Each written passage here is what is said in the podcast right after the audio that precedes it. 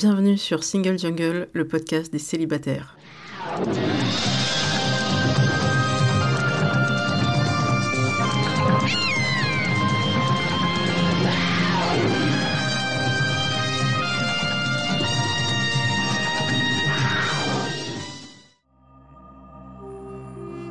Je suis Louisa Amara et j'ai créé Single Jungle, un podcast dédié aux célibataires. Nous sommes plus de 100 millions dans le monde.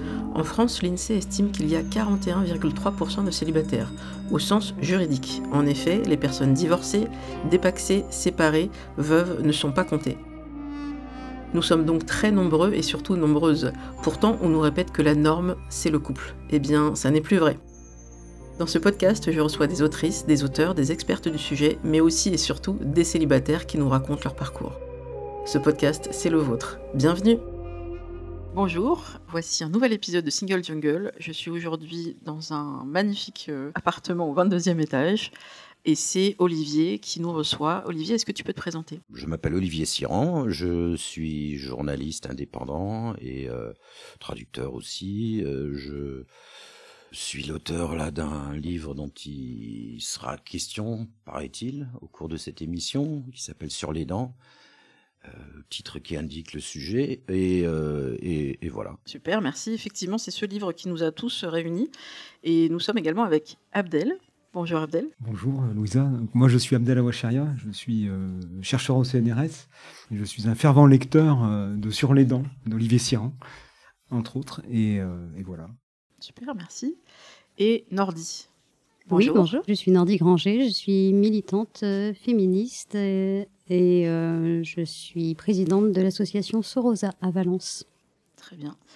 Et merci d'être euh, avec nous, puisqu'on a tous ré réussi à se réunir ensemble euh, aujourd'hui pour cet enregistrement. Alors pourquoi j'ai voulu qu'on parle du sujet des dents euh, dans Single Jungle, qui est à la base un podcast sur les célibataires? Parce qu'il y a plein de thématiques qui touchent le célibat, mais ce qui m'intéresse, c'était au départ le sourire dans la société, le sourire dans les relations humaines, et à quel point ça peut toucher des personnes en, couple ou célibataires, et dans le premier contact qu'on va avoir avec n'importe qui, un inconnu, une inconnue, le sourire va avoir euh, une importance, ou son absence aussi, et avec ces mois de confinement, reconfinement, Covid, on a eu le masque qui a été un vrai changement pour nous dans nos rapports euh, quotidiens. C'est à peine si on se reconnaît entre amis parfois dans la rue si on porte un masque. Et euh, on, a du mal parfois à s'habituer. Là, depuis quelques jours, euh, au moment où euh, c'est enregistré, on est autorisé à être en extérieur, sauf regroupement, sans masque. Pour autant, on continue à le porter, bien sûr, dans les transports, dans les magasins, au travail et dans de nombreux lieux, donc on ne voit plus les sourires. Et c'est un tag que j'ai vu fleurir un peu partout dans les murs de Paris, sur les murs de Paris, c'est j'aimerais voir vos sourires, ou j'aimerais voir vos sourires à nouveau, ou je veux voir vos sourires. Donc on va parler du sourire, mais aussi de, bah, pour avoir un sourire, euh, il faut avoir des dents. Il y a des personnes qui ont euh, de vrais soucis dentaires et qui ont du mal à se faire soigner. Et euh, peut-être que je vais commencer par ça, Olivier. Qu'est-ce qui fait que tu as eu envie d'écrire ce livre spécifiquement sur, sur les dents? Déjà, j'ai pu faire ce livre parce que j'ai eu la chance de rencontrer des gens comme Nordi ou Abdel qui ont bien voulu me confier leurs leur, leur récits, euh, les récits de leur, euh, de leur galère dentaire. Euh, et leurs analyses à ce sujet. Et puis voilà, j'ai rencontré quelques autres personnes euh, déjà depuis un certain nombre d'années, depuis en fait que je pratique euh, que je pratique du journalisme et que je pratique aussi euh, parfois quelques activités militantes. Il m'a sauté aux yeux que hum, c'est précisément dans les dans les milieux euh, qui sont, on va dire économiquement vulnérables ou précaires que les problèmes de dents sont les plus euh, euh, les plus évidents et les plus douloureux. La corrélation est évidente, hein, puisque on, se doute bien que ce sont les personnes en général euh, qui ont eu le plus d'accidents dans la vie, qui sont aussi les plus accidentées au niveau de leur dentition. Mais du coup, ça m'a donné envie de comprendre pourquoi, euh, au bout de toutes ces années, alors qu'on a un système de sécurité sociale euh, qui est censé corriger les inégalités, pourquoi ces inégalités sont toujours aussi fortes et pourquoi euh, la, cette corrélation entre euh, précarité économique et, euh, et problèmes dentaires reste aussi indéboulonnable? Et donc voilà, c'est ce, ce, livre, c'est une enquête à partir de cette question euh, et qui est beaucoup axée en fait sur des témoignages de personnes euh, euh, comme Nordi ou Abdel qui ont qui ont traversé des problèmes dentaires assez impressionnants que moi-même je n'ai pas rencontrés. Moi, j'ai la chance d'avoir des dents plutôt plutôt correctes, mais voilà, j'ai prêté l'oreille à toutes ces histoires. merci. Nordi, peut-être que tu peux expliquer ton parcours dentaire entre guillemets. Oui.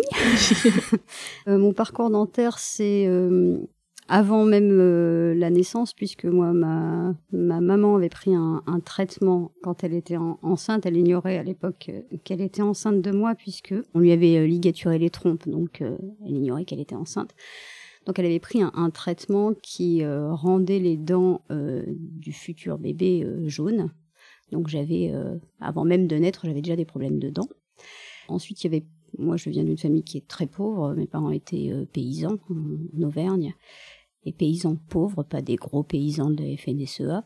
Donc euh, ils avaient euh, pas de, on se brossait pas les dents chez moi. Il y avait pas de brosse à dents. Il y avait une seule brosse à dents qui était euh, dans un placard au-dessus de l'évier et qui était destinée à, brosser les dentiers de mes parents, qui sortaient leurs dentiers de leur bouche et puis brossaient le, leur dentier. Et du coup, je moi, je rêvais de pouvoir me brosser les dents quand j'étais petite, comme les gens à la télévision mais euh, je n'avais pas ça. Donc voilà, ça c'est mes premiers problèmes de dents. J'ai commencé à me brosser les dents quand je suis allée à l'internat et qu'il y a eu un trousseau pour aller à l'internat. Donc ça c'était à mes 14 euh, ans en fait. Donc forcément ça entraîne aussi des problèmes dentaires de, de ne pas avoir de de pas entretenir euh, ses dents. Ensuite, j'ai été en couple avec le père de mes enfants et j'ai été victime de violences conjugales et donc il m'a, je vais pas m'étendre très longuement sur le sujet, mais et il m'a euh, cassé euh, toutes les dents. Donc j'ai 14 euh, fausses dents, des dents voilà, sur pivot qui ont été refaites. Donc il me reste plus beaucoup de dents à moi maintenant. il m'en reste, je sais plus combien puisque j'ai plus du tout de dents en bas à gauche. D'ailleurs, après qu'Olivier a écrit son livre, j'avais envoyé une photo, enfin pendant qu'il écrivait, je crois, j'avais envoyé une photo, j'avais encore perdu deux dents qui étaient tombées quand j'étais à la préfecture. je les ai amenées, là, elles sont dans une petite boîte. Voilà, c'est un peu mes problèmes de dents. Je n'ai pas de dents à moi, ou j'en ai très peu. Il m'en reste, je crois, 5 ou 6. Très bien, merci. Euh, on reviendra sur ce, parcours euh, et sur ce que tu as pu peut-être partager avec d'autres qui euh, ont pu vivre les mêmes, les mêmes souffrances, les mêmes difficultés, qui n'osent pas en parler, ces personnes. Abdel, de ton côté, on peut dire que tu es militant sur cette cause-là? Militant malgré moi en fait moi je me suis trouvé un petit peu malgré moi en fait je me suis retrouvé animateur en fait d'un collectif de victimes que j'ai fondé avec d'autres en 2016 euh, suite à la liquidation euh, d'une chaîne de centres dentaires dite low cost en fait, centres dentaires à bas coût. Donc j'ai été sensibilisé non pas seulement à ma propre trajectoire individuelle, mais à celle aussi de, milliers d'autres personnes euh, qui ont toutes traversé bah, des déboires plus ou moins importants. C'est vrai que je, je, suis à chaque fois très choqué et et un peu amer quand j'entends bah, ce que vient de dire Nordi sur le fait d'avoir perdu ses dents, de, se balader avec des dents. C'est des choses qui me, touchent beaucoup parce que cette, euh, problématique du dentaire, elle ramasse en fait euh, tout un tas de choses avec elle et c'est ce qu'a très bien décrit Olivier dans son livre. Et pas seulement en fait une question de fonction masticatoire, il y a, il y a tout le reste qui vient avec et je pense qu'on en parlera. Tout à fait. Il y a un passage euh, où on essaye d'interpeller le gouvernement et notamment Arnaud Montebourg qui devait faire une marche euh, en hommage euh, à François Mitterrand et que c'était le bon moment pour euh, peut-être faire une sorte de happening et, aller à la rencontre de ces personnes qui étaient au pouvoir à ce moment-là et qui pouvaient agir. alors, pardon, mais pour replacer dans le contexte, c'était censé être un gouvernement de gauche, donc c'est peut-être ce gouvernement qu'on attendait sur les sujets sociaux, les sujets de santé. Alors, je vais reprendre la phrase de François Hollande qui disait de la gauche on attend beaucoup et on est parfois déçu, de la droite on n'attend rien et de ce côté-là euh, ça fonctionne aussi. Fermez les guillemets, tout ça pour dire que au niveau politique, est-ce qu'il y a aujourd'hui un vrai sujet de santé et est-ce que finalement euh, ils n'ont pas un peu abandonné ce sujet au profit du monde privé? Et des mutuelles bah, Je dirais pas forcément ça. Je ne suis pas spécialiste en fait de ces questions, mais j'ai plutôt l'impression en fait que les, technocrates et le législateur prend pas la mesure en fait de la difficulté dans laquelle se trouve euh, tout un ensemble en fait de citoyens qui n'auront pas la possibilité de se faire soigner, et d'autant plus que leur trajectoire de vie et leur trajectoire dentaire est compliquée. Et, c'est un petit peu cette idée que, les trajectoires de renoncement aux soins, les, parcours difficiles, en fait, suivent un gradient social. Et, ce gradient, en fait, il tend peu à peu à se transformer en fracture entre ceux bah, qui ont des dents ou qui n'en ont pas, et ceux qui ont les moyens d'avoir des dents qui fonctionnent et ceux qui n'ont pas les moyens. Et, euh, ça, je trouve que c'est ce qui est prégnant actuellement. Et le législateur, en fait, essaye de répondre à ça. Et par exemple, la promulgation en 2009 de la loi Bachelot, c'était une tentative euh, de création euh, d'une multiplicité en fait d'établissements de santé dentaire avec des, statuts variables, des cliniques mutualistes, des centres low cost, enfin dit low cost, mais il n'y a pas il a pas de réalité juridique au terme low cost, donc c'est des centres de, de, santé associatifs créés sous un modèle euh, loi 1901. Euh, et, qui venaient en fait se juxtaposer à des cliniques dentaires qui fonctionnaient sur d'autres modèles ou à ce cheptel en fait de libéraux qui composent 80% du paysage dentaire. Donc cette multiplicité euh, d'établissements, de statuts variables, en fait, elle cherchait à répondre au déficit d'offres de soins, notamment vis-à-vis des populations qui étaient les plus défavorisées ou qui se localisaient dans des territoires qui étaient les moins pourvus en fait en offres de soins. Mais malheureusement, c'est pas du tout euh, ce qui se passe en pratique. En fait, les centres de santé dentaire associatifs se montent dans les villes ou en première couronne pour faire de l'argent. Les libéraux coûtent très cher. Et finalement, on se retrouve avec, euh, avec très peu de solutions quand on n'a pas beaucoup de moyens ou quand on a des parcours de vie, encore une fois, qui nous euh, amènent à arbitrer entre des plans de traitement qui sont très lourds et partir en vacances en été avec ses enfants. Quoi. Merci Abdel. Olivier, on va aussi euh, parler de, au-delà de l'aspect financier qui est très important. On sait qu'il y a beaucoup de gens qui renoncent aux soins médicaux en général, mais dentaires en particulier, pour des raisons financières. Mais il y a une autre raison qui existe, c'est la peur, qui peut être liée à un traumatisme. Voilà, parce qu'on a vécu enfant, peut-être des soins qui étaient euh, très douloureux, parce que euh, problème d'anesthésie, on peut imaginer plein de choses. Euh, c'est expliqué dès les premières pages dans ton cas. effectivement, tu as vécu ça comme quelque chose de douloureux, ça t'a marqué. Et encore aujourd'hui, il y a de nombreux rendez-vous qui sont annulés par peur. Vraiment, les gens ne ils vont repousser, ils vont peut-être attendre parfois la dernière minute. Euh, pensez à mon papa que j'ai accompagné ce matin pour le forcer à faire son suivi, euh, alors qu'il est adulte hein, et qu'il a une mutuelle, donc il fait partie des personnes qui sont entre guillemets privilégiées, il a ce qu'il faut. Mais il y a un truc de euh, je veux pas y aller, ça m'emmerde. Il t'a fait mal la dernière fois? Non, mais ça m'emmerde, il y a un truc. Donc comment on fait pour aider les personnes qui ont vécu ce qu'on peut appeler un traumatisme, ou en tout cas de très mauvais souvenirs et qui, qui les empêche d'aller faire ce suivi Je pense que la première chose euh, à dire à ces personnes, c'est qu'elles n'ont pas forcément tort d'avoir peur d'aller chez le dentiste. C'est-à-dire que c'est pas seulement une crainte irrationnelle euh, qui aurait des euh, seulement des racines psychologiques. il s'agit que les gens le sachent ou non d'une crainte qui est souvent effondée parce que en réalité, euh, même s'il y a beaucoup de bons dentistes, le système est fait de telle manière que même les bons dentistes euh, euh, ne peuvent pas pratiquer leur métier, leur profession de manière aussi consciencieuse qu'ils le souhaiteraient.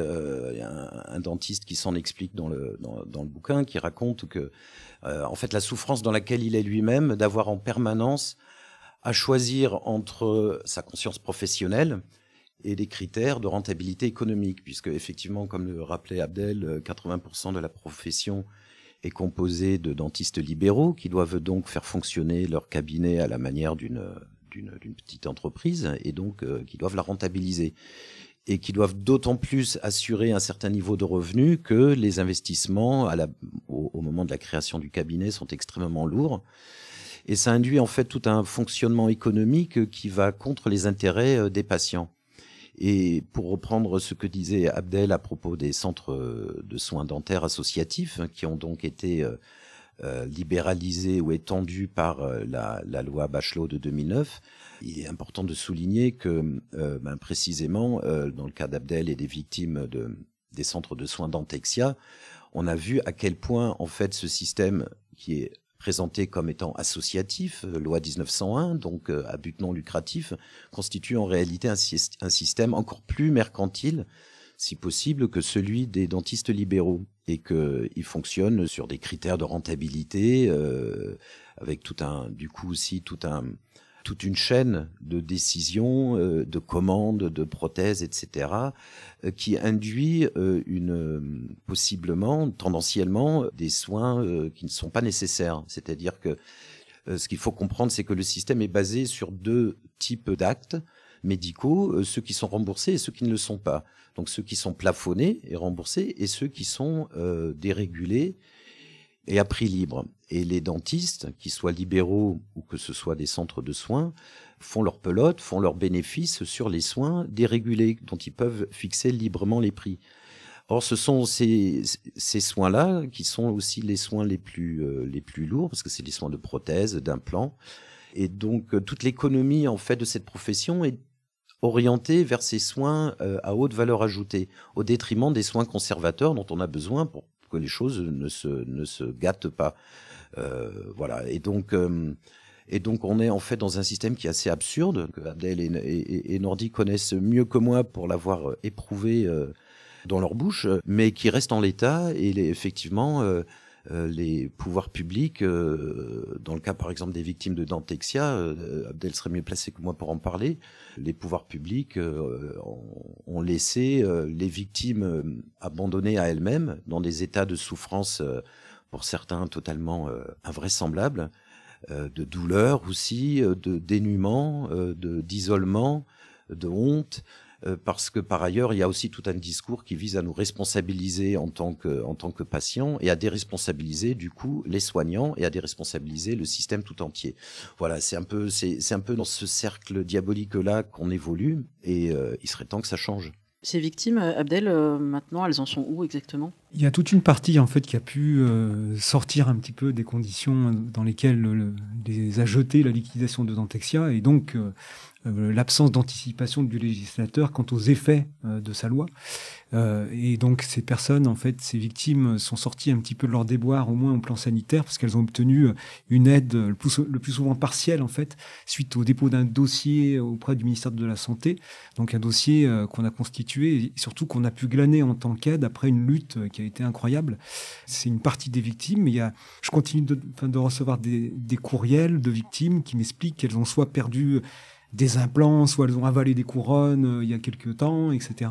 Il y a d'autres victimes en fait qui ont été impactées euh, non seulement au plan sanitaire, mais aussi au plan financier. Donc on, on a tous été euh, je dirais impacté au plan financier euh, parce que le ticket d'entrée chez Dantexa était le paiement intégral par avance.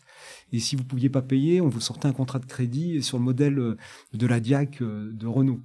des crédits qui étaient affectés et qui, ont été commutés en crédit personnel et un crédit vous engage.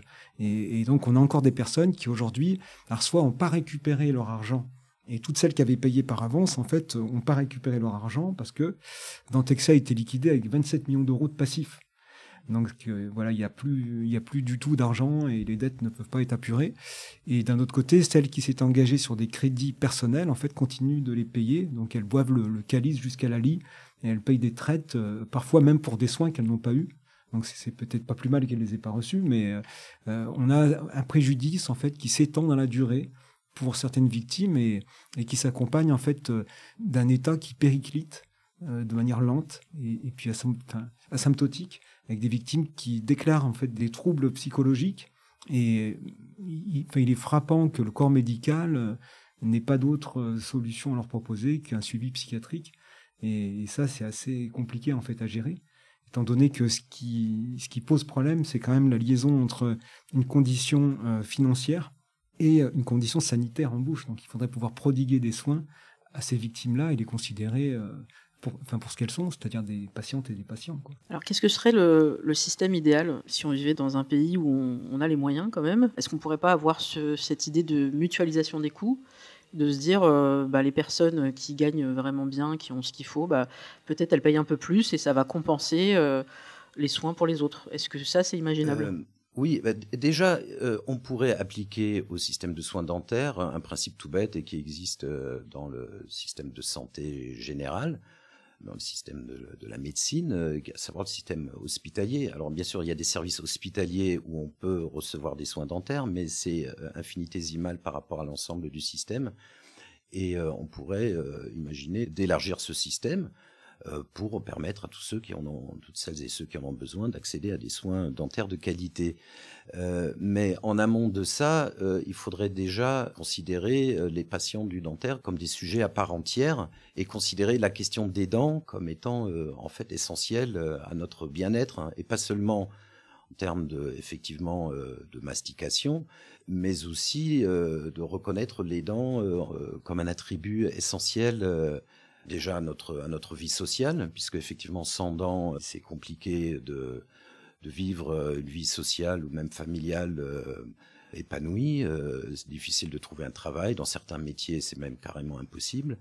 Et puis, il faut reconnaître aussi l'importance des dents en termes de... Ça m'a frappé dans main témoignages que j'ai entendus, euh, revenait l'idée que quand on souffre de dents ou quand on manque d'un certain nombre de dents, notre énergie est, affectée.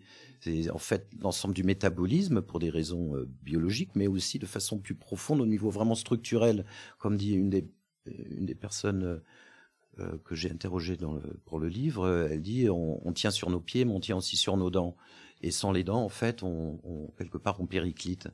Et cette combinaison de difficultés euh, organiques avec euh, les difficultés d'ordre social et donc de regard qu'on porte sur soi-même à travers celui des autres, plus enfin cette impression de se retrouver à plat et donc euh, de, ne plus avoir la force aussi de se battre ou en tout cas d'avoir de, peiner à réunir les forces nécessaires pour, pour se battre, c'est extrêmement, euh, extrêmement compliqué. À mes yeux, ça a aussi des conséquences sociales et politiques euh, euh, au sens large, parce que c'est l'ensemble du, tissu social qui est abîmé.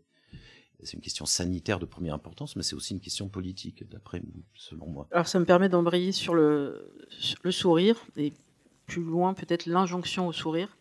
Jennifer Padjemi en a parlé dans un extrait de La Dose de Binge où elle exprimait d'abord sa curiosité, elle ne comprenait pas pourquoi on lui demandait constamment de sourire sur les photos, et même pour les interviews qu'elle doit donner, on lui demandait d'être un peu plus souriante.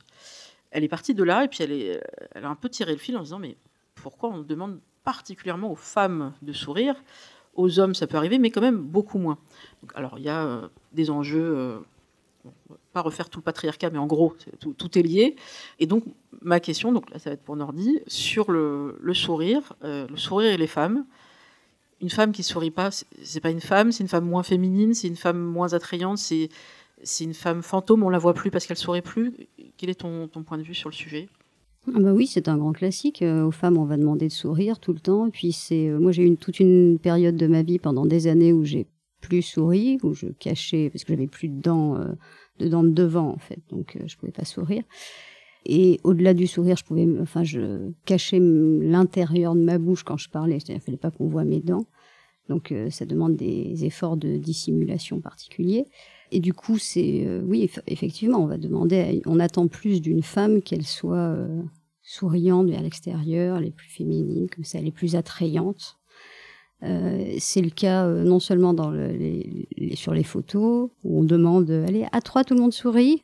Il y en a une qui fait la gueule au milieu, donc forcément, On a ce genre d'injonction d'ailleurs et ce genre de remarques. Après, mais pourquoi tu fais la gueule? Je fais pas la gueule, ça c'est mon sourire. Ça te va, ça te va pas, c'est comme ça. Parce que sourire, c'est avec les dents.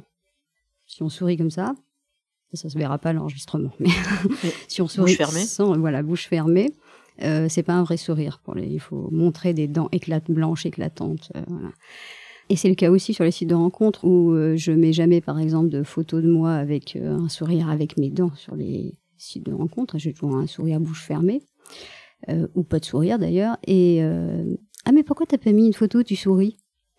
Ce qu'il y a derrière ça, c'est non seulement l'injonction patriarcale à sourire pour les femmes, mais ce qu'il y a aussi, c'est c'est quoi Elles sont comment tes dents? Parce qu'on va pas se retrouver avec quelqu'un qui a des dents pourries, on sait jamais quoi. Donc c'est un peu montre la marchandise, qu'on regarde à quoi ça ressemble. Euh, consciemment ou pas d'ailleurs, mais les gens ils voudraient bien voir euh, l'intégralité du paquet quoi, du paquet des dents. avant même la, rencontre. Avant même la rencontre, oui. Bah, ça permet de trier. Euh, les sites de rencontre, ça permet de faire du tri sur le volet avant de voilà. Donc sur les photos, faut voir ça aussi. Quelles sont les dents de la personne. Oui, ben, alors justement, euh, c'est Marie Bergström qui en, parlait euh, dans, son, dans son livre. Lorsque les hommes affichent une photo où ils sourient sur une, application de, de, rencontres, ça marche moins pour eux. Peut-être qu'on voudrait un peu plus de mystère. Allez savoir, elle dit voilà, statistiquement, ils vont moins avoir de likes, de matchs, c'est comme ça. Il faut un air mystérieux, il faut être de trois quarts. Donc il y a des injonctions aussi euh, à la virilité pour les hommes. Pour les femmes, si elles ne sourient pas ou elles ne montrent pas les dents, là pareil, ça ne va pas fonctionner. Il va y avoir encore un autre volet, euh, donc je suis pleinement concernée, les femmes qui sourient sur leurs photos parce qu'elles ont envie, mais qui lors de la rencontre ne sourient pas systématiquement, parce que la personne ne m'a pas donné envie de sourire, tout simplement, bah là ça va mal se passer. Bah non, tu es vachement souriante en photo et là tu l'es pas. Euh, il y a euh, mensonge sur la marchandise finalement. Donc on a toujours ce, il y a toujours un problème, il y a toujours quelque chose qui ne va pas et ça implique toujours ce, sourire. Il y a des gens qui n'aiment pas leur sourire parce qu'il y a un problème euh, dentaire. Il y en a qui ont un très joli sourire, mais qui ont par exemple euh, ce qu'on appelle les dents du, bonheur, un peu les, dents de Yannick Noah, qui sont, c'est très joli.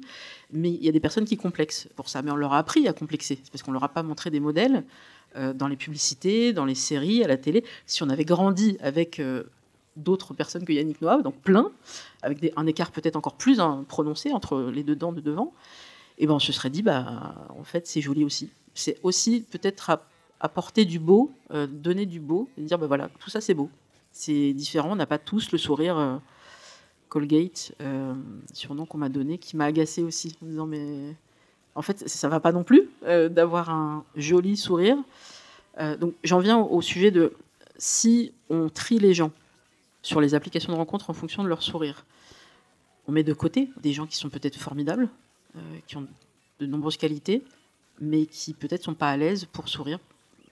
Qu'est-ce qu'elles deviennent ces personnes-là? Elles vont faire moins de rencontres, elles vont faire des rencontres autrement? Je ne sais pas ce que deviennent euh, les gens, euh, mais effectivement, de toute façon, c'est un peu le jeu aussi des applis de rencontre que de faire du tri et puis de laisser sur le carreau plein de gens. Là, en l'occurrence sur le sourire, mais sur plein d'autres critères, sur les hommes qui sont trop petits, je, vois plein de trucs comme ça. Bon, en même temps, moi, je, je fais 1m50, donc euh, je ne risque pas de trier les hommes qui sont trop petits, mais, mais je vois plein de mecs qui mettent euh, leur taille et qui rajoutent d'un air un peu dubitatif, il paraît que c'est important. Évidemment, moi, je ne m'a jamais semblé important, mais par exemple, certaines femmes ont l'air de dire que c'est important pour elles de ne pas avoir un homme trop petit. Donc ils sont là, 1m86, euh, il paraît que c'est important. Visiblement, ils ont été éjectés euh, parce que voilà. Si les applications de rencontre rejettent euh, les personnes qui ne sourient pas, elles peuvent déjà se sentir rejetées par d'autres moyens dans la vie quotidienne. On l'a vu pour le travail, c'est déjà difficile. Est-ce qu'on peut dépasser ça? Est-ce qu'on peut se dire, bah, je vais rencontrer la personne autrement, dans d'autres lieux, et puis mon sourire, ben je vais l'expliquer, ou je vais dire, bah, moi, je suis pas à l'aise parce que j'ai un vécu et il faut que tu l'acceptes comme, comme ça. Oui, mais enfin bon, euh, en l'occurrence pour moi, va expliquer euh, bonjour. Alors c'est notre première rencontre, voilà. Alors en fait, je souriais pas sur les photos parce que ouais, il m'a cassé, mon ex m'a cassé les dents à coups de fusil à pompe. Euh, tu, tu veux des endives Non, ça va mettre une sacrée ambiance déjà dès le premier. Non, ça c'est pas possible quoi. Ouais, pas au premier rendez-vous. Non, ni même au deuxième. Hein. Non, c'est pas possible de passer ce genre de. Mais ça, je trouve, c'est des injonctions. Je fais une parenthèse, mais euh, il y a beaucoup de, femmes et d'hommes qui m'ont dit il y a des sujets qu'on évoque au premier rendez-vous ou au deuxième et d'autres non. Elle est où cette liste? Elle est consultable quelque part? Euh, Moi, je parle de tout. Euh, et justement, ça fait un tri. Ça me permet de voir si la personne peut évoquer avec moi ces sujets ou si elle est encore dans un mode. Oui, mais pour ça, il faut qu'on sache si la personne, euh, la personne nous intéresse. Pour voir si la personne nous intéresse, il faut parler déjà un peu d'autre chose avant. je voulais juste dire quelque chose par rapport à ce que tu disais sur la virilité, euh, pour les injonctions euh, sur les hommes. ce que tu dis, il y a, une note de Boulet, le bédéiste Boulet, que j'aime beaucoup sur, sur justement le ténébreux. Elle s'appelle Le Ténébreux et sur sur euh, sa copine qui tombe toujours euh, amoureuse de le ténébreux quoi. Et, c'est vraiment c'est exactement ça qui sourit pas alors euh, il a plein de potes qui sont très souriants et très gentils et puis elle en a rien à foutre. Et par contre quand il y a un mec qui passe et qui est le ténébreux donc celui qui reste mystérieux dans le fond qui sourit jamais et qui fait la gueule alors celui-là tout de suite tout le monde toutes les femmes sont attirées comme un aimant autour de lui. Et c'est un peu ça aussi sur les sites de rencontres. Et par contre celui-là on va pas lui demander de vérifier sa dentition tout le monde s'en fout. Alors, je plaide coupable. Il m'est arrivé aussi de poser cette question-là à un homme après une première expérience où la personne n'avait pas forcément mis une photo. Euh, et en fait, j'ai découvert en le rencontrant, puisque moi, c'était pas un critère premier, qui a un sourire sur une photo. j'ai découvert effectivement une dentition peut-être typique de quelqu'un qui a fumé un à deux paquets par jour pendant 20 ans. Et c'est vrai que ça m'a marqué. Bon, il y avait plein d'autres choses qui me convenaient, pas chez cette personne, donc je savais que j'irais pas plus loin. Mais par solidarité féminine, peut-être, je lui ai dit, écoute, ça me paraît important pour tes prochains rendez-vous. J'ai pas de leçon à te donner, mais je te le dis pour, voilà, pour les autres femmes. Tu mets des photos de toi qui sont jolies, qui sont en noir et blanc, qui sont euh, euh, assez esthétiques, euh, mais quand on te rencontre, il y a un vrai décalage. Par ailleurs, tu disais que tu fumais moins, en tout cas que tu travaillais là-dessus. C'est pas que je compte, mais on a cyclope en 10 minutes. je pense qu'il faudrait que tu dises simplement je suis un grand fumeur. Et comme ça, tu, feras des rencontres avec des personnes qui sont OK avec ça. Parce que là, moi, euh, on va pas aller beaucoup plus loin, pour pas mal de raisons. Mais... Et là, il a pu m'expliquer, effectivement, j'ai un problème. Euh, je me sens pas du tout bien avec euh, cette dentition. Je sais pas comment l'améliorer, mais je sais que c'est important dans les rencontres avec les femmes de d'avoir un beau sourire ou euh, on peut avoir un sourire timide mais qu'on sache que derrière c'est plutôt attrayant c'est plutôt joli et moi je sais que c'est un, un, de mes défauts mais euh, j'aimerais qu'on m'accepte comme je suis. Oui, j'entends bien. Et donc, mon meilleur ami, je finis avec l'anecdote, me dit bah, écoute, tu apprends à chaque rencontre. Donc là, peut-être que ça peut être une bonne idée, si la personne est d'accord, de te montrer une photo avant la rencontre euh, de lui en train de sourire. Et je me suis retrouvée à faire cette euh, demande et j'avais l'impression d'être un dentiste, quoi. C'est-à-dire que j'envoyais, euh, je demandais, je, peux avoir une photo de toi où tu souris, mais vraiment euh, très largement. Puis tu peux voir si j'ai une dent en moins. Mais à la limite, tu peux en avoir deux ou trois mois, mais au moins je, le vois. Euh, ça, me rassure. Et puis, bah, c'est une proximité. Moi aussi, je vais t'envoyer des photos, bien sûr. Et ça m'a saoulé au bout de quelques temps. Je me suis dit, mais je suis pas dentiste. pourquoi je demande ça Au pire, on verra bien. Et ok, ça me dérange pas tant que ça, finalement, un sourire qui est pas parfait. Je peux même trouver ça touchant. Il y a une histoire derrière. Euh, donc voilà, moralité à ceux et celles qui continuent d'envoyer, euh, de demander des photos, d'en envoyer. Ceux qui demandent, bah, posez-vous la question. C'est peut-être très intrusif. Euh, il y a peut-être un passé derrière, douloureux. Et ceux qui en envoient, bah, pourquoi vous acceptez d'envoyer des photos à un parfait inconnu ou une parfaite inconnue de votre dentition? C'est peut-être un sujet. Voilà, c'était ma parenthèse.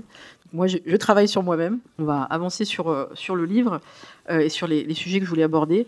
Donc, l'injonction à sourire et la virilité, moi, je voudrais qu'on creuse un peu. Pourquoi un homme qui sourit, un homme qui même sourit trop Qu'est-ce que c'est sourire trop? Pourquoi c'est pas viril?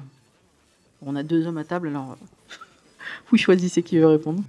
Alors très sincèrement, ça excède un peu de mon, champ de compétences. Ce que je trouvais très intéressant dans l'anecdote que tu as racontée, c'est que ça, elle accrédite un peu cette, vieille idée que nos dents euh, révèlent euh, quelque chose euh, d'intérieur à nous, euh, extériorise des qualités ou des défauts profonds.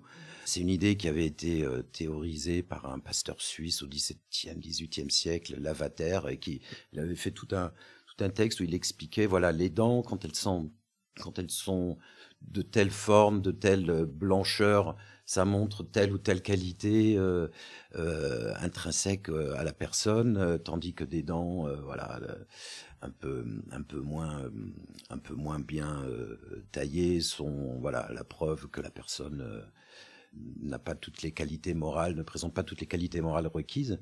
Et quelque part, voilà, on, est, on est encore aussi toujours un petit peu dans cette inconsciemment ou non, euh, dans, ce genre d'axe. Pour ce qui est du sourire, honnêtement, je ne sais pas. Je trouve intéressant effectivement que l'injonction au sourire euh, qui est faite aux femmes l'est beaucoup moins est beaucoup moins faite aux hommes, et que un homme qui ne sourit pas, on peut considérer qu'il est ténébreux, qu'il est énigmatique, euh, qu'il est taiseux. Tout, tout, un langage plutôt valorisant pour ça, alors que pour une femme, on, on recourra à des, à des, adjectifs beaucoup moins euh, flatteurs. Je, je, sais pas, Abdel, toi par exemple, est-ce que tu as remarqué euh, si, euh, par exemple, au sein de, du, du, collectif des victimes de Dantexia, si les souffrances liées à la difficulté de sourire étaient, bien, étaient plus exacerbées chez les, chez les femmes que chez les hommes euh, je me suis pas posé la question comme ça, mais j'ai pas eu ce sentiment. Après, le collectif, je pense que c'est juste un reflet euh, d'une société qui est, très complexe. Mais ce collectif, il rassemble pas de spécificités particulières dans sa manière de réagir, en fait, ou de se comporter, euh, eu égard à ce qui se passe dans la société. Mais je trouve que la question que tu poses, Louisa, est sous ses apparences très simples, en fait, amène des réponses très complexes, pour le coup, ou pas simplistes. Et moi, j'ai plusieurs choses qui me sont venues en tête. je voudrais compléter ce, parce qu'on dit Nordi et, puis Olivier là-dessus. la première, c'est que je pense qu'on ne peut pas faire l'économie d'analyser la fabrique de la norme. C'est-à-dire que le souci en matière dentaire, c'est que il y a une norme en fait qui a été fabriquée, euh, je pense après la guerre mondiale, enfin la deuxième guerre mondiale. Et euh, ce qui est intéressant, c'est que euh, quand on regarde les, représentations du sourire en histoire de l'art, le sourire est très peu représenté dans les sociétés occidentales, au moins, enfin au moins jusqu'à la Renaissance. Et les sourires qui sont représentés après, sont pas des sourires glorieux, sont des sourires de filles de joie ou des, sourires d'enfants, la limite, ou des sourires cabossés de voleurs, de méchants, de sorcières, etc.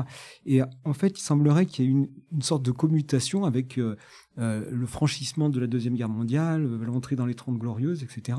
Et surtout, la fabrique de la norme avec le cinéma en fait hollywoodien. Et en fait, on voit bien euh, cette empreinte majeure en fait du cinéma, de la publicité euh, sur la fabrication d'un sourire à 12 dents en fait symétrique. Là, je me faisais la réflexion euh, dans le métro, porte de Bagnola, il y a une affiche avec un film. Et puis en fait, on voit une, dame qui tient un homme qui sourit un peu, et la dame, c'est vrai, fait un sourire à 12 dents. 12 dents très symétriques. Et c'est le sourire euh, c'est le sourire que s'est refait Céline Dion, c'est le sourire de, Julia Roberts, et c'est le sourire aussi qu'avait bien mis en avant Andy Warhol dans sa représentation de Marilyn Monroe avec ses visages qui, sont consécutifs et, colorés. Donc cette fabrique de la norme, en fait, elle enferme la représentation qu'on se fait de ce que peut être un, beau sourire. Après, sur la question du, genre, donc à savoir si euh, la question euh, de de la perception des sourires en fait amène une réponse genrée ou non, moi je pense que la réponse est positive, c'est-à-dire que euh, pour une femme en fait la, symbolique de la dent c'est souvent celle en fait qui est liée à la fertilité, à la fécondité. Le fait de rêver qu'on perd ses dents, c'est soit l'accouchement, soit euh, le fait qu'on perd un enfant, etc. Donc la dent, c'est l'enfant. La bouche, c'est souvent peut-être, sans faire de la psychologie à deux balles, mais la, matrice qui contient justement ces dents qui poussent et qui repoussent dans la vie, donc de, l'enfant, quoi, de l'enfantement. Et, euh, donc euh, peut-être qu'un sourire à 12 dents, bien normé, selon un, un morphotype hollywoodien, c'est un petit peu un gage de fertilité et donc de sexapile si on se place du côté masculin. Et puis peut-être qu'inversement, du côté masculin, euh, les dents, c'est plutôt une symbolique de castration. C'est-à-dire que perdre une dent, c'est se retrouver impuissant, c'est être en, déficit de virilité et, de vitalité, en fait, pour reprendre un peu ce que disait Olivier. Et donc, peut-être qu'à ce niveau-là, euh, la perception ne se décline pas de la, même manière. Et que chez un homme, euh, la fabrique de la norme, en fait, n'a pas été la même. La norme, c'est James Dean, qui est pas une star qui sourit beaucoup, c'est Lino Ventura, c'est Gary Grant, etc il n'y a pas de sourire qui soit euh, à la hauteur des sourires de Julia Roberts, etc. Donc ce caractère genré, moi je le verrais un petit peu comme ça, avec euh, du côté masculin euh, un fond psychanalytique lié à la castration, et du côté féminin peut-être un fond psychanalytique un peu plus lié à la fécondité, à la fertilité. Bah, c'est une, belle piste, et c'est vrai qu'on a vu beaucoup d'acteurs dans des films où quand ils doivent jouer un homme gay, euh, ils vont surjouer le sourire, euh, être très joyeux, être très excentrique. Voilà, parce qu'on est encore dans une représentation, sauf exception, euh, avec encore, entre guillemets, c'est un peu la cage aux folles. Ou alors, on va avoir quelque chose de beaucoup plus sobre. Je repense à mon meilleur ami qui est très souriant, qui est, qui est gay, où on lui a déjà dit ouais, Tu souris trop, tu es trop dynamique, tu es toujours en train de. Tu pètes le feu. Enfin, voilà, ça peut agresser les gens, quoi. Merde. donc il faut pas sourire. Et lui s'est dit bah, non, mais je suis comme je suis. Et oui, peut-être que c'est pas viril d'après la société dans laquelle on vit en Occident, encore une fois, il faudra aller voir dans d'autres cultures et d'autres époques. Pour moi, c'est pas un souci qu'un homme sourit beaucoup. Ça ne me gêne pas, mais je mettrai l'extrait de, Manu Paillet qui, euh, dans son spectacle Emmanuel, euh, évoque les dents à deux reprises. Une fois quand il rencontre un, caviste qui lui parle euh, avec beaucoup d'enthousiasme d'un vin qu'il souhaite lui, proposer, et ce caviste sourit beaucoup. Manu Payet dit mais je, suis perturbé parce qu'il sourit tout en m'expliquant, donc je, ne comprends pas à quel moment je dois sourire en retour. En quoi est-ce que c'est intéressant de sourire à ce moment-là? Il me parle des, coteaux de, où a été euh, euh, fait ce, vin, je ne comprends pas. Donc il y a aussi ce décalage à quel moment on sourit. Est-ce que ça peut briser la communication ou le lien parce qu'il arrive un moment euh, étonnant? La dernière fois que j'ai acheté une bouteille de vin, c'était chez Nicolas pour le coup. Et le vendeur qui m'a vendu ma bouteille, c'était un mec qui souriait pendant ses phrases alors qu'il n'y a pas besoin de sourire. On a ces gars-là aussi en France. Le mec il fait donc on va partir euh, sur un vin euh, qui a été cultivé euh, sur des coteaux pentus. Et donc moi je n'écoute plus ce qu'il dit parce que je suis concentré sur faire.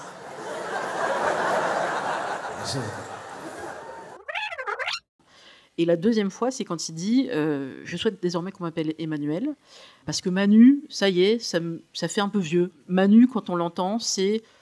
C'est quelqu'un qui doit avoir 40 ans. Manu, tu descends, Manu, euh, allez, viens, on va au bar. Manu, c'est quelqu'un qui a une ratiche en moins. Et là, il y a eu un rire de toute la salle, parce que ça semble drôle, le mot ratiche, il y a plein de mots, on pourrait l'évoquer, c'est évoqué notamment dans le livre, euh, tout le vocabulaire autour de, la dent et des sans-dents, et de, etc. Les chicots, enfin, il y a plein, plein de, termes pour euh, parler des dents. Et qu'est-ce que ça peut faire qu'un homme ait, une ratiche en moins? Eh bien, visiblement, dans ce personnage-là, ça le rend moins sexy, moins viril, et déjà trop vieux, en fait. Manu, c'est quelqu'un qui, est- qui est plus dans la course. Euh, et j'ai trouvé ça presque perturbant. Il a parlé d'une dent en moins, hein, mais qui se voit. Donc qui sourit un peu moins. Le Manu, il sourit un peu moins parce que, ouais, c'est de ce côté-là, donc euh, je souris de ce côté-là plutôt. côté- Bon, ça dérange pas Véro, donc c'est pas grave. Voilà. Donc euh, Manu, il est déjà en main, il est déjà en couple, il a plus besoin de séduire, donc ça va. À l'époque, vraiment, c'était cool, tu vois. Aujourd'hui, Manu, c'est un gars, il a un peu lâché l'affaire, tu vois. Il a, une ratiche d'une autre couleur, là, tu vois. Tu vois. Finalement, je laisse tomber, ça dérange pas Nathalie. euh. Ça se voit que quand je souris, tu vois, donc euh, à la limite. euh, Est-ce qu'on ferait la même ana- analyse avec une femme euh, qui aurait un- une dent en moins, mais au niveau du devant, donc visible? C'est évoqué dans le livre, effectivement, il y a des témoignages de personnes qui, au travail, doivent cacher cette partie-là. Il y a des gens qui ne trouvent pas de travail à cause de ça. Visiblement, il y a un sujet sur les dents dans la séduction, dans le travail, dans le quotidien. Et oui, pour moi, c'est un sujet de santé publique majeur qui devrait euh, sans doute prendre plus de place dans, dans le débat public aujourd'hui. Donc c'est pour ça qu'on est là ensemble. J'ai besoin de thunes là, j'y arrive pas tout seul. Quoi t'as besoin? Mon père, là, à cause de moi, il pourra pas payer ses prothèses. Si je trouve pas la thune, il pourra pas servir en salle. Est-ce qu'il y a un sujet qu'on n'a pas encore évoqué, euh, que vous souhaitiez euh, peut-être euh, traiter aujourd'hui? On pourrait dire un mot euh, des hommes à qui il manque des dents et chez qui c'est parfaitement toléré ou chez qui ça peut même être valorisé, notamment dans le euh, dans le rap par exemple, euh, ou chez un certain nombre de, musiciens qui ont une un message ou une, ou une image de rébellion euh, ou de, de contestation à faire passer, où là, du coup, euh, le, le, fait d'avoir une dentition en mauvais état euh, euh, est raccord avec le message, et où du coup, ça fonctionne. Mais on n'a aucun exemple, à ma connaissance, de chanteuse, fut-elle euh, contestataire, euh, punk, euh, rappeuse ou quoi, euh, qui pourrait se permettre d'avoir des dents en mauvais état? Donc euh, voilà, euh, il y a effectivement une inégalité qui, euh, encore une fois, euh, est, au, est, au- est à l'avantage des hommes, clairement. Chez les femmes rappeuses, il y a la pose de grills. Je sais pas si tu connais, tu sais, euh, euh, comme Joe Star, tu Oui. sais, c'est les bouts de métal. Oui, les, les- la, la ferraille. Ouais, la ferraille, et en fait, c'est devenu un accessoire de mode. Rihanna s'est mis une Kalachnikov sur les dents. Euh, D'autres stars se mettent euh, des incrustations, etc. Oui, oui, c'est temporaire. hein, C'est pas une dent manquante. Ouais, puis euh, si je peux me permettre, tu dis en des dents en mauvais état, euh, c'est des dents avec des excentricités. Moi, ce qui m'intéresserait de, de dire là, c'est parler de la souffrance en fait, de la douleur, de la douleur dentaire. Euh, parce qu'on a parlé plutôt de l'aspect euh, visible. L'aspect invisible, c'est la douleur. On n'en a pas parlé euh, trop, je crois. Ce qui n'influe pas justement sur les décisions des politiques, euh, des gens qui peuvent prendre les décisions d'orientation, euh, de santé publique, c'est que, je pense, la grande majorité d'entre eux, voire la totalité d'entre eux, n'ont pas eu mal aux dents. La douleur dentaire, c'est une douleur qui est insupportable, qui, amène les gens à vouloir se jeter la tête contre les murs. Ça, rend fou d'avoir mal aux dents, d'avoir une rage de dents, vraiment la vraie douleur dentaire. Moi qui ai connu ça, enfin pour toutes les personnes qui ont connu ça, c'est insupportable. C'est pour ça qu'il existe en théorie, je dis en théorie parce que je vais prendre l'exemple de mon département, ça ne marche absolument pas. Il existe des numéros d'appel pour les urgences dentaires qui ne fonctionnent absolument pas, par exemple, chez moi, mais à Valence, peu importe. C'est pour ça que ça existe. Il n'existe pas d'urgence euh, pour les pédologues ou euh, les podologues, pardon. euh, voilà, bon. Je pense que c'est pour ça que ces gens-là ne se rendent pas compte. Vous parliez tout au début de dire il faudrait qu'il y ait une prise de conscience du fait que c'est important les, les, soins dentaires. Mais pour qu'ils s'en rendent compte, il faudrait qu'ils aient eu mal aux dents un jour dans leur vie au-delà de l'aspect social dont tu parlais euh, au début, Olivier. Euh. Et c'est pour ça aussi que euh, les rappeurs, ils n'ont pas des, dents en mauvais état. Ils font des vraiment, ah ils ont, ils ont jamais mal aux dents. Enfin, Joe Star, je pense pas qu'il ait mal aux dents très souvent, quoi. Oui, c'est plus une parure. C'est ça, c'est un accessoire ce que tu dis est vrai aussi pour les dentistes. C'est-à-dire, je m'étais amusé à faire un petit sondage avec les dentistes qui autour de moi avaient eu mal aux dents. Et en fait, j'avais été frappé euh, de constater que très peu d'entre eux avaient eu une rage de dents une fois dans leur vie. Je crois même que j'ai jamais rencontré un dentiste qui m'ait répondu qu'il avait eu une rage de dents. Donc, ce que ça veut dire, c'est que le, spécialiste du dentaire n'est pas un spécialiste de la douleur dentaire et que le champ d'expression de la, de la pathologie, en fait, appartient au patient. C'est-à-dire que le patient est spécialiste de sa propre douleur mais, plus spécialiste, infiniment plus spécialiste que la personne qui est censée le soigner. Et là, il y a un déséquilibre majeur qui, euh, se met en place. Ce qui n'est pas le cas avec d'autres, euh, avec un médecin généraliste qui a eu euh, un rhume dans sa vie comme tout le monde, qui a eu une grippe, qui a eu mal au dos, qui a eu autre chose.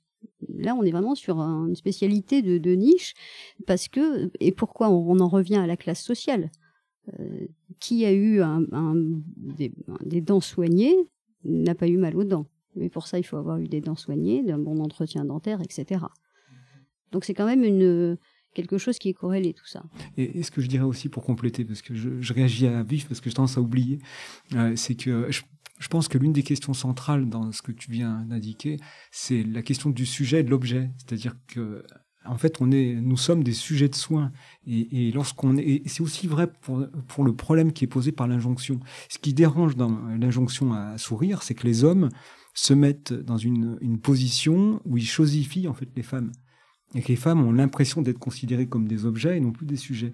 Mais cette, cette euh, dialectique entre le sujet et l'objet, qui est valable dans l'injonction du sourire, est vraie aussi dans la relation entre le patient et le soignant, dans la relation entre le patient avec son problème dentaire, etc. Et le patient et les établissements de santé qui vont lui prendre de l'argent et qui donc vont le chosifier. Donc je pense que c'est une question qui est transversale. Le fait que euh, un, patient, une patiente, c'est d'abord un sujet de soin qui vient avec ses traits d'histoire de vie, avec ses particularités, avec son histoire personnelle. Et tout cet aspect-là, à mon sens, n'est pas suffisamment pris en compte, non seulement par ceux qui pensent les lois et par ceux qui les appliquent, ou les font appliquer théoriquement, mais aussi par ceux qui sont censés prodiguer les soins. Et euh, moi, je, suis un fervent partisan de l'éthique euh, de la sollicitude pour ça, c'est-à-dire qu'on remette le, les patients en fait au centre des préoccupations et que le, le patient devienne le barycentre en fait d'une question qui est celle de la réinstitution du patient comme sujet de soins et non plus et jamais comme un objet. Très belle analyse collective. Euh, je voudrais juste aussi apporter un petit point sur la douleur. Le traitement de la douleur en France est quand même très particulier en général pour les soins dentaires aussi. C'est peut-être la douleur la plus élevée qu'on peut ressentir, les dents. Euh, je pense qu'on pense au film Marathon Man avec Dustin Hoffman. Je, ça n'est qu'un film, mais pourtant, à la vue de ce qui se passe, on a des douleurs qui remontent instantanément pour les personnes qui les ont connues. Et ces gens qui ont connu ces douleurs-là, qui ne veulent pas les consulter parce qu'ils ont trop peur à, juste titre. Je pense qu'il y a aussi un corps médical qui a été euh, habitué, qui a fait toute son éducation euh, à la médecine, en disant la douleur fait partie de la santé et c'est comme ça. Et on a encore, ça commence à évoluer, mais il y a des médecins qui se disent mais c'est normal d'avoir mal. Juste à quel niveau vous êtes, voilà. Et on a ce sujet, alors c'est une parenthèse, mais le fameux syndrome méditerranéen qui existe, ou soi-disant, qui est juste du racisme, hein, on va être clair, euh, médical, ou une personne qui serait d'origine euh, maghrébine, africaine, ou ce que vous voulez, euh, aurait tendance à surjouer une douleur, et donc, ben, vous inquiétez pas, c'est normal. Non, non, maman, elle a couché six fois, elle sait à peu près quand est-ce qu'elle a mal. Si elle vous dit qu'elle a mal là, vous vous arrêtez tout de suite. Et c'est arrivé trop souvent et après les personnes ne veulent plus consulter parce qu'elles bah, ne vont pas être écoutées dans dans cette douleur.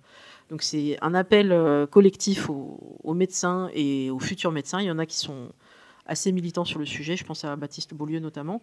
Écoutons les patients, écoutons leur douleur, ils savent la mesurer et si finalement le traitement est si douloureux, est-ce que c'est le meilleur? Est-ce qu'on peut en discuter? Est-ce qu'on peut adapter? Mais ne pas se dire non, non, mais ça fait partie du... Voilà, on traite les, gens comme des, des sujets, des adultes et non pas comme des objets. Et il faut ajouter aussi que effectivement on n'est pas égaux face à la douleur. Euh, J'ai été euh, surpris de, de, de découvrir au, au, fil de mon, de mon enquête que, par exemple, il existe des, des services de soins adaptés pour les personnes qui souffrent de stomatophobie, qui ont peur d'aller chez le dentiste et qui donc peuvent, euh, contre paiement de, sommes importantes, c'est des milliers, des milliers d'euros, accéder à un dentiste qui va leur euh, leur fournir euh, des soins sous anesthésie générale, ce qui est interdit en France. Un, un dentiste peut pas pratiquer l'anesthésie dans son cabinet. En revanche, c'est possible en Allemagne. Donc vous avez des des dentistes euh, allemands euh, qui draguent, si je puis dire, la clientèle euh, ailleurs qu'en Allemagne, un peu partout en Europe, via des sites internet. Vous appelez, vous tombez sur vous tombez sur un ou une secrétaire qui va vous donner rendez-vous, etc. Et puis très vite, on va vous expliquer, voilà, tout est tout est parfait. Vous allez être soigné, on va vous emmener en Allemagne, on va vous soigner là-bas, on vous fait une piqûre, vous allez rien sentir, être conscient de rien, et donc votre peur euh, sera parfaitement euh, prise en charge. Euh, mais ça coûte extrêmement cher. À l'inverse, effectivement, je, me demande, c'est vraiment une, interrogation et pas une affirmation, mais si de la part de certains soignants, il n'y a pas l'idée qu'au fond, il y a une partie de la population, si elle souffre, si elle a mal, ma foi, ça va avec sa condition quelque part. En revanche, certains, une autre catégorie de la population à laquelle il faut éviter, euh, absolument éviter toute, euh, toute, toute douleur. À l'inverse, justement, de la de cette fiction raciste du, du, syndrome méditerranéen, euh, les, les, personnes que l'on accuse de, de, mal supporter la douleur, ce sont en général des personnes qui en, qui en subissent le plus, hein, ou qui, qui, qui, sont les plus exposées à la douleur et à la souffrance. Donc, euh, euh c'est intéressant comme on inverse finalement la charge. C'est fait. Euh, il y avait Florence Foresti qui disait que depuis qu'elle était connue et riche, elle n'avait plus aucun problème de suivi euh, médical. Euh, c'est-à-dire qu'elle va dans des cliniques visiblement qui sont spécifiques pour les, personnes riches et connues, ou pas connues. Hein, ça elle parlait d'un Saoudien, je crois, qui venait se faire suivre. Je, crois, que c'est l'hôpital américain de Neuilly, à vérifier, mais il y en avait d'autres. On disait voilà, qu'elle entre là-bas, elle a ses entrées, on s'occupe d'elle tout de suite, il n'y a pas d'attente. alors, oui, ça se facture. C'est quelqu'un qui a des angoisses énormément, qui fait des, crises euh, d'angoisse. A son numéro de chambre, bah, ça se passe très bien. Donc elle en fait finalement un sketch. Il y a un sujet là. Ça veut dire que je suis traitée très différemment parce que je suis riche, parce que j'ai les moyens. On va m'accompagner euh, et ça va être très différent pour quelqu'un qui aurait des mêmes crises, euh, mais qui n'aurait pas ce même niveau de notoriété ou de, richesse. Donc c'est encore ce sujet de système de soins à deux vitesses qu'on essaye aussi de dénoncer. Maintenant, euh, je me suis rendu compte encore ce matin, euh, je partage beaucoup, mais première chose qu'on a demandé à mon père, c'est carte vitale et carte de mutuelle, dans la même phrase. Et quelqu'un est arrivé après en disant bah, Moi, je suis à la CMU. Et le traitement était différent. Le même la façon dont euh, la personne s'est adressée à, lui, dû faire plus de vérifications. le sourire de, ça se voit un sourire sous un masque aussi. Il y avait autre chose. Donc, il y a tout un sujet sur les personnes qui, qui ont la CMU et qui ne sont pas forcément acceptés partout. Ça, pour moi, ça reste encore un, scandale. On est en France, on essaye d'avoir un système pour tout le monde. Qu'est-ce qui se passe quand on est bénéficiaire de la CMU C'est que vraiment, on n'a pas d'autre choix. Et on devrait pouvoir accéder euh, également à des soins dentaires euh, de qualité. Et d'ailleurs, c'était la vocation enfin, première de ces centres de santé associatifs que de soigner à la fois des CMU, mais aussi, et je pense qu'il faut l'indiquer, les classes moyennes en fait déclassées. Quoi défavorisés, on va dire, ou, inférieurs, qui, ont qui, enfin, qui doivent arbitrer dans leur budget entre partir en vacances, comme j'avais dit tout à l'heure, changer la roue euh, de la voiture ou euh, se changer une dent. Et, les choix sont rapides et sont vite faits. Je, voulais juste ajouter euh, deux choses. La, première, c'est que au plan biologique, les seuls, je dirais, phénotypes qui auraient une résistance à la douleur étayée au plan scientifique, en fait, sont les rousses et les roux. Et qu'à part ça, il n'y a pas de de facteurs psychosociaux démontrés euh, avec euh, des populations euh, de telle ou telle origine qui, qui seraient plus simulatrices que les autres. Donc ça, ça, me paraît important de le, de le, souligner. Et je pense aussi que quand on parle de douleur, donc comme l'indiquait Nordi, il y a la douleur physique. Et mais je, moi, je suis frappé de voir que la douleur psychologique, en fait, elle est au moins de niveau équivalent, et si, si ce n'est, et, très souvent plus, en fait. Et euh, cette douleur psychologique, elle accompagne la douleur physique, mais elle peut être, enfin, elle peut être aussi dissociée. Et, et, je pense que ça correspond bien à cette idée qu'on est des sujets euh, avec des plans d'expression qui peuvent être très très variés. Quand on se rend dans un cabinet dentaire, on n'est pas un sac de viande avec une bouche et puis un porte-monnaie qui est censé payer. On est en fait essentiellement un individu avec sa trajectoire, avec sa capacité ou non en fait à encaisser des chocs. Et cette capacité, elle est, éminemment relative en fait. La faculté de résister ou non, ou d'exprimer ou non euh, son ressenti face à une douleur, c'est très relatif. Et ça, je le vois bien dans le collectif contre Dantexia. Il y a des personnes enfin, des victimes qui ont fait énormément de bruit et puis à qui en fait enfin, qui avaient un problème sur je dirais une seule localisation dentaire ou deux et d'autres personnes qui étaient au bout de leur vie et c'est pas juste une expression qui étaient au bout de leur vie et qui ne se manifestaient pas si on n'allait pas les chercher et je, pense que c'est pas lié aux origines c'est lié euh, à beaucoup de choses c'est lié à, enfin, au trait d'histoire de vie mais euh, il y, a, y, y, a, je pense, un certain re, re, relativisme, en fait, une relativité dans la perception et dans l'expression de la douleur. Après, l'estime de soi, de toute façon, est forcément impactée dès lors qu'on a un, problème dentaire. Euh, Est-ce qu'on arrive à l'exprimer ou pas? Et pendant combien de temps on a, on a caché peut-être ces problèmes de, de dents? euh, Donc là, je vais partager peut-être un peu par rapport à ma maman qui, elle, euh, donc traumatisée par euh, les soins dentaires euh, sans anesthésie, donc dans les années 50 en Algérie, à l'époque française, et donc un traumatisme très fort et des images qu'elle avait en tête. Et donc, dès qu'elle a dû euh, faire un suivi, cette peur du dentiste a fait qu'au final, elle a fini par perdre au, fur et à mesure euh, pas mal de dents, euh, notamment les fameuses dents du devant. Ce qui fait que moi, j'ai connu ma maman euh, très vite sans sourire, sans sourire euh, avec les dents. Et j'ai fini par remonter en regardant les photos et je voyais que, tiens, euh, même quand il y a une photo de moi bébé à la maternité, elle sourit, mais bouche fermée. Donc je n'ai pas encore creusé avec elle depuis quand ça dure. Donc on a fini par, quand je me suis un peu occupée d'elle suite à ses problèmes de santé, qu'on a découvert son diabète, euh, on nous a expliqué qu'il fallait aussi surveiller les dents, que ça fait partie des, choses importantes, euh, parce qu'il peut y avoir des infections et que ça peut aller très très loin. Et donc je lui dis maman, on va s'occuper de tes dents. Elle me dit mais j'ai trop peur, j'ai trop peur. Elle en a pleuré. Je dis mais maman, euh, six accouchements sans, sans péridurelle, ça va aller quand même. Elle me dit euh, Bon, alors tu m'en trouves un bon, hein, vraiment, je compte sur toi. Donc, pression de trouver le bon dentiste euh, qui va pouvoir gérer. Et on a trouvé avec euh, l'aide de ma tante. Et, et, là, on a dit bah, Il va falloir arracher ce qui reste pour faire un, appareil. Et maman, tu vas avoir à nouveau des dents. Mais bon, ça sera plus tes dents à toi. Mais... Et bah, elle en a pleuré à nouveau, mais de joie, de dire qu'elle pourrait à nouveau sourire. Il y a eu un temps d'adaptation, ça on n'en parle peut-être pas assez, du temps d'adaptation à, à cet appareil et à retrouver un sourire qu'on n'avait plus depuis des décennies, même vis-à-vis -vis des proches. Elle n'osait plus en fait sourire. Euh, euh, voilà, après 30 ans, 40 ans, comment on retrouve un sourire donc moi je suis contente parce que ça s'est bien terminé. Maintenant je m'occupe de papa, donc euh, c'est par, étapes. Mais tout ça pour dire que je pense que son estime de soi à ma maman a été fortement impactée.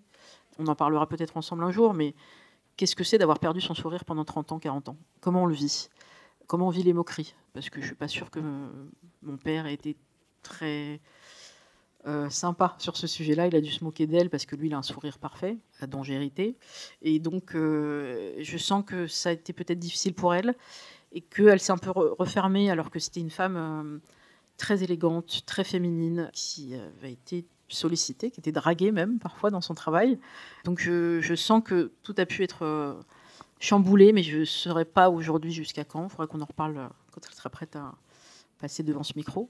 Mais voilà, je pense que c'est important qu'on explique aussi aux gens, euh, oui, il y a une douleur qui existe, une douleur physique, il y a une douleur mentale, et ça va jouer sur votre estime de, vous-même. Et si ça joue sur votre estime, tout va être impacté. Euh, votre quotidien, vos rencontres, euh, vos relations amoureuses, le travail, vos relations familiales. Donc la première chose à faire, c'est peut-être d'en parler à quelqu'un d'un petit peu ouvert, donc trouver quelqu'un qui peut en parler, des associations, le collectif d'Abdel par exemple, et puis ensuite euh, trouver un bon médecin et avancer. Essayer de sortir de là, euh, c'est pas facile, hein, mais ceux qui ont abandonné complètement les soins dentaires depuis longtemps, peut-être qu'à notre niveau, on peut peut-être les orienter. Euh, donc n'hésitez pas, si parmi vous, il y a des auditeurs, auditrices qui ont des vrais sujets euh, dentaires et qui ne savent pas à qui s'adresser, euh, j'essaierai de, de, transmettre le, le plus d'informations. S'il y a des praticiens surtout et des praticiennes qui peuvent prendre en charge des, des patientes et des patients, parce que c'est ça qui manque. On n'a pas assez. Bah, les délais, d'ailleurs, on le voit. Hein. Euh, Nordi, peut-être tu peux nous indiquer, euh, est-ce que les délais sont très longs quand tu veux simplement prendre rendez-vous euh, pour un, dentiste en région? Enfin, à Paris, ça peut être un mois, deux mois d'attente. Tout dépend. Ben, cette semaine, par exemple, on a voulu prendre un rendez-vous euh, pour quelqu'un qui avait vraiment une rage avec un abcès, etc. Donc, euh, le prochain rendez-vous qu'on nous proposait pour une urgence, c'était en octobre. Ah ouais, ouais, non, c'est pas possible. Donc là, qu'est-ce que, quel est le recours? C'est aller à l'hôpital? Alors, le recours euh, à Valence, c'est d'attendre le dimanche. Donc, le rendez-vous, on essayait de le prendre le lundi. Donc, c'est d'attendre donc le dimanche et que la personne téléphone, appelle le 15 le 15 le renverra vers euh, le dentiste de garde qui pourra traiter son cas. Mais aucun cabinet ne voudra traiter son cas. Mais ça, c'est un, exemple saisissant de la, manière dont ça fonctionne, parce que normalement, les, dentistes libéraux sont tenus aussi euh, d'assurer euh, d'assurer les urgences. Sauf qu'ils ne le font pas. Alors, ils ont des, tas de, raisons bonnes ou mauvaises de pas le faire. Euh, parmi les bonnes raisons entre guillemets, il y a juste le fait qu'ils n'ont pas le temps parce qu'il faut travailler, travailler, travailler pour euh, couvrir les charges et puis payer aussi la, résidence secondaire et, la piscine à bulles et, les vacances aux États-Unis. Mais en dehors de ça, il y a euh, cette, obligation qu'ils ont de recevoir, de, recevoir des urgences, d'accorder un certain, une certaine partie de leur temps de travail au cas d'urgence très peu de dentistes honorent cette obligation.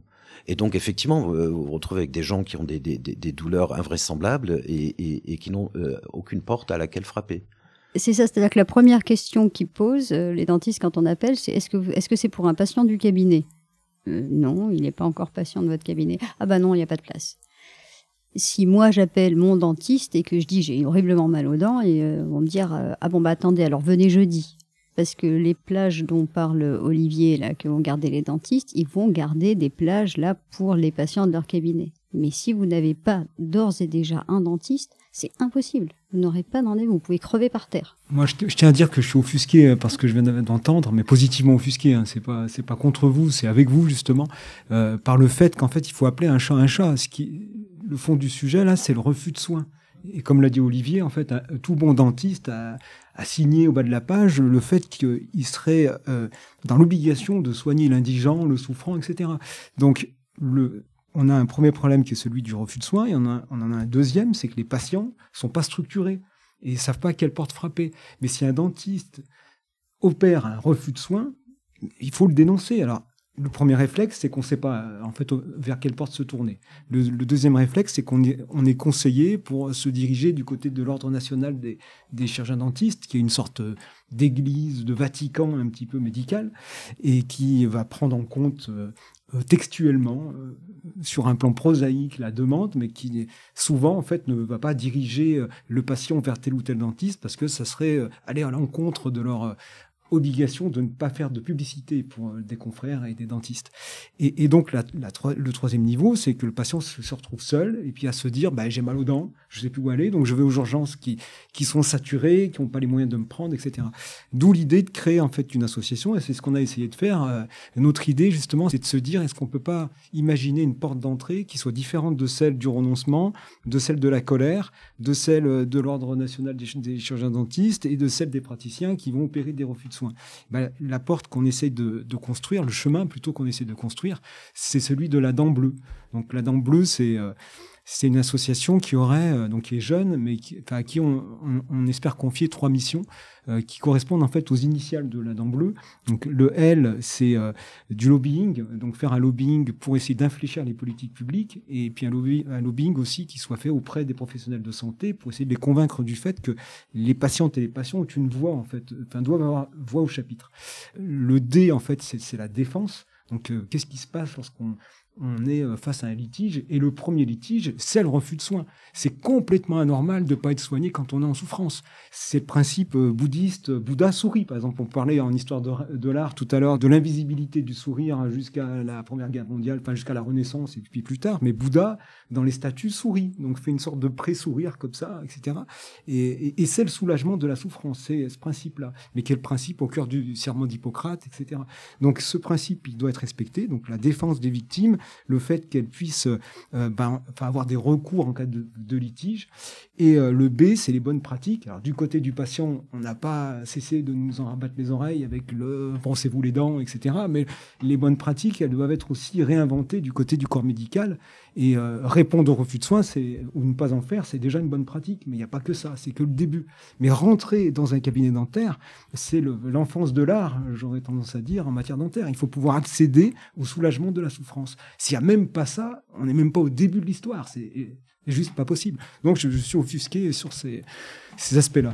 Sur les refus de soins, il faut quand même rappeler que le défenseur des droits, il y a, il y a quelques années, euh, a euh, fait euh, injonction aux plateformes de euh, prise de rendez-vous en ligne comme Doctolib, Doctissimo, de doter de, de leurs annonces les mentions qui faisaient explicitement référence au fait que les CMU n'étaient pas, n'étaient pas acceptés. Donc vous avez un certain nombre de soignants, en particulier chez les dentistes, qui le disent noir sur blanc. Mais après, vous avez des dentistes bien plus nombreux qui ne le disent pas noir sur blanc, mais qui le font tout simplement parce que c'est une pratique qui est socialement admise au sein de leur, de leur profession, contre laquelle l'Ordre national des chirurgiens dentistes ne va pas s'élever. L'Ordre national des chirurgiens dentistes va taper sur la table et prendre des mesures si vous avez un dentiste qui euh, se plaint de la façon dont fonctionne le système ou qui euh, critique euh, la profession. Mais si on lui rapporte des cas de, de, de, de dentistes qui refusent des CMU, comme c'est bien connu, il y a quand même une, étude de, menée par Médecins du Monde il y a quelques années qui a montré que sur Paris, un dentiste sur deux, refuser, euh, refuser l'ECMU. C'est-à-dire que vous, vous, faites des testings, vous savez, comme pour les boîtes de nuit, là, vous vous et selon que vous avez la mutuelle, euh, euh, des sous autant qu'il faut, pas de problème, on vous donne rendez-vous, et en revanche, si vous êtes CMU, bah, on dira qu'il n'y a pas de créneau disponible.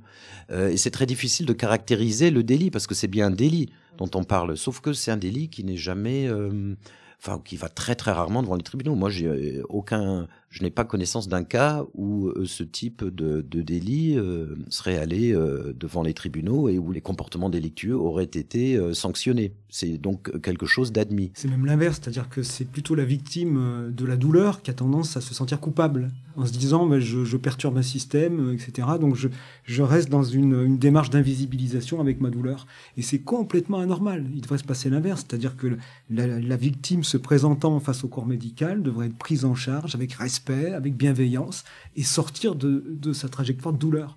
C'est le corps médical sert à ça. Il sert pas à autre chose. Alors il y a un truc efficace à voir si c'est dans la partie lobbying peut-être. C'est le name and shame euh, qui existe euh, dans d'autres milieux militants. Donc euh, dans le milieu médical, ça va être par exemple, on a repéré des médecins qui étaient grossophobes. On vient pour une otite, on nous dit bah il faut perdre du poids. Bon, normalement les deux ne sont pas liés. Ok, on a le nom de la personne, on l'indique à l'association qui va publier sur son site et éventuellement sur les réseaux sociaux. Ben voilà, cette personne, euh, si vous êtes euh, en surpoids, ben, n'y allez pas parce que visiblement il y, a un sujet. Pourquoi pas euh, le faire, mais on pourrait peut-être avoir des problèmes légaux éventuellement. Sans, doute, voilà. Mais il y a une chose qui permet de contourner le problème de des soucis juridiques, etc., de diffamation, parce qu'il faut pouvoir prouver. C'est, par exemple, on peut mettre des avis sur Google. Oui y compris pour les cabinets médicaux, dont les cabinets dentaires. Donc j'invite toutes les personnes qui nous écoutent à aller mettre des avis étayés en décrivant ce qu'elles ont vécu, soit en bien, soit en mal. Euh, on avait voulu créer en fait une, application euh, qui, enfin, qui se sut appeler euh, Dentist Advisor sur le même modèle que TripAdvisor. Mais mm, en fait, en, en pratique, c'est plus la peine parce qu'on a ces avis Google qui sont extrêmement puissants pour les garages, pour la mécanique, mais aussi pour les cabinets dentaires. Donc il faut s'en servir. Bon, ben voilà, l'appel est lancé, on va faire ça. N'hésitez pas à noter vos, médecins, vos, dentistes, euh, en positif aussi, et, euh, quand ils ont refusé euh, bah, de vous soigner pour différentes raisons, bah, là pareil, il faut, faut l'indiquer clairement. Puis au-delà de l'évaluation et de la, du rapport individuel à la question, tâcher aussi, alors c'est facile à dire, mais de collectiviser la question et d'en faire un sujet politique et de modifier le système pour que le droit à des dents, euh, à, des, à des bonnes dents soit reconnu à tout le monde. Super, ce sera peut-être le mot de la fin. Euh, bah écoutez, merci à tous et toutes. On a réussi ce tour de force de s'organiser pour être tous ensemble au même moment. Donc ça, je suis ravie. Merci beaucoup Olivier de nous avoir reçus. Vous pourrez retrouver cet épisode sur toutes les applications d'écoute de podcast ou de balado-diffusion, comme on dit au Québec. Coucou à ceux qui nous écoutent ailleurs, s'il n'y a pas que des Français. Merci la francophonie. Euh, on nous écoute dans d'autres pays. Si vous avez des problèmes de dents d'ailleurs euh, dans vos pays, dans vos contrées, euh, n'hésitez pas à nous l'indiquer également.